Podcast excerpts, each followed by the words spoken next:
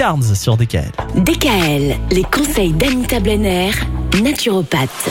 Anita, nouvelle semaine, nouvelle thématique.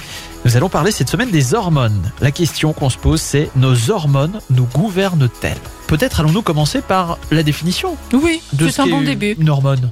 Alors, c'est une substance chimique qui est élaborée par une glande endocrine hein, et qui exerce une action spécifique sur le fonctionnement d'un organe.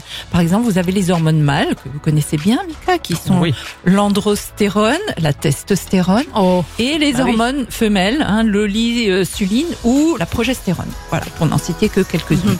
Alors au départ, ce sont déjà les hormones qui décident de notre sexe, avant qu'on soit bien fabriqué. Donc c'est les hormones qui vont décider. Elles transforment un enfant en adulte, hein, on connaît tous euh, ces variations là dans l'adolescence.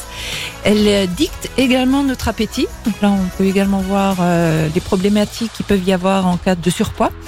Et elles affectent nos émotions et gouvernent en fait tout notre corps. Ces problèmes aussi de thyroïde qui font que Exactement, justement il y a des oui. variations hormonales. Oui.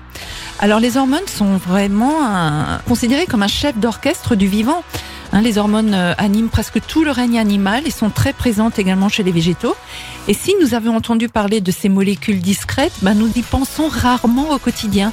Pourtant, tout notre organisme est régi par ces molécules invisibles.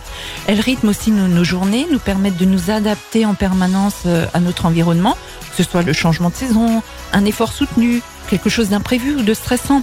Alors ces subtiles horloges sont si discrètes qu'on ne s'en préoccupe souvent qu'au moment où l'on constate leur dysfonctionnement. Et donc dans les prochains jours, je parlerai des hormones bénéfiques à notre fonctionnement, car s'il fallait toutes les détailler, ben, un mois ne suffirait pas. Mm. Donc je vais vraiment parler des hormones qui, moi, me tiennent très à cœur. Eh ben tant mieux. Si elles sont bénéfiques, c'est très bien comme ça. La première demain, c'est l'endorphine. Voilà. À demain. DKL. Retrouvez l'ensemble des conseils de DKL sur notre site internet et l'ensemble des plateformes.